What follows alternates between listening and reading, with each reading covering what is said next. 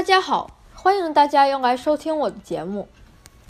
马上就到圣诞节了，很多人在房子上、院子里挂满了彩灯，非常漂亮。而我正忙着准备圣诞礼物和圣诞贺卡，学校的作业更少了，就连每个月要交的乐队乐器练习进度表，这个月也取消了。音乐老师说，这个月不用写进度表。这是他给我们的礼物。这里的圣诞礼物不需要太贵重，但是要用心准备、精心包装。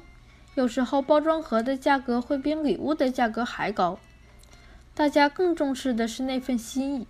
上周三我们有一场跟 PVC 二队的冰球比赛，我没去，因为我要参加每周三晚上的空军训练，时间冲突了。比赛结果是四比四平。所以周六下午就又比了一场，这次我参加了，结果是九比五。昨天晚上我们跟 Mission C 一也比了一场，这是圣诞节前的最后一场比赛。我们先是以零比三落后，队友们发挥都不太好，但是大家都没放弃。在最后一个 period，我们以四比三领先。后来我们两个队员犯规被罚下场。除了双方守门员外，当时我们场上只有三个队员跟对方五名队员比赛，被他们进了一球，追到了四比四。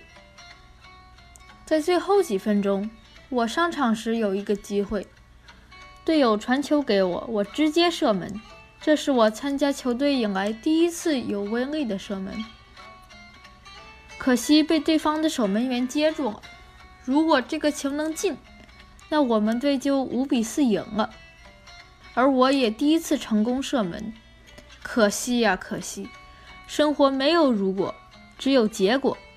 结果就是我还得好好练球，因为圣诞节放假，球队也休息两周。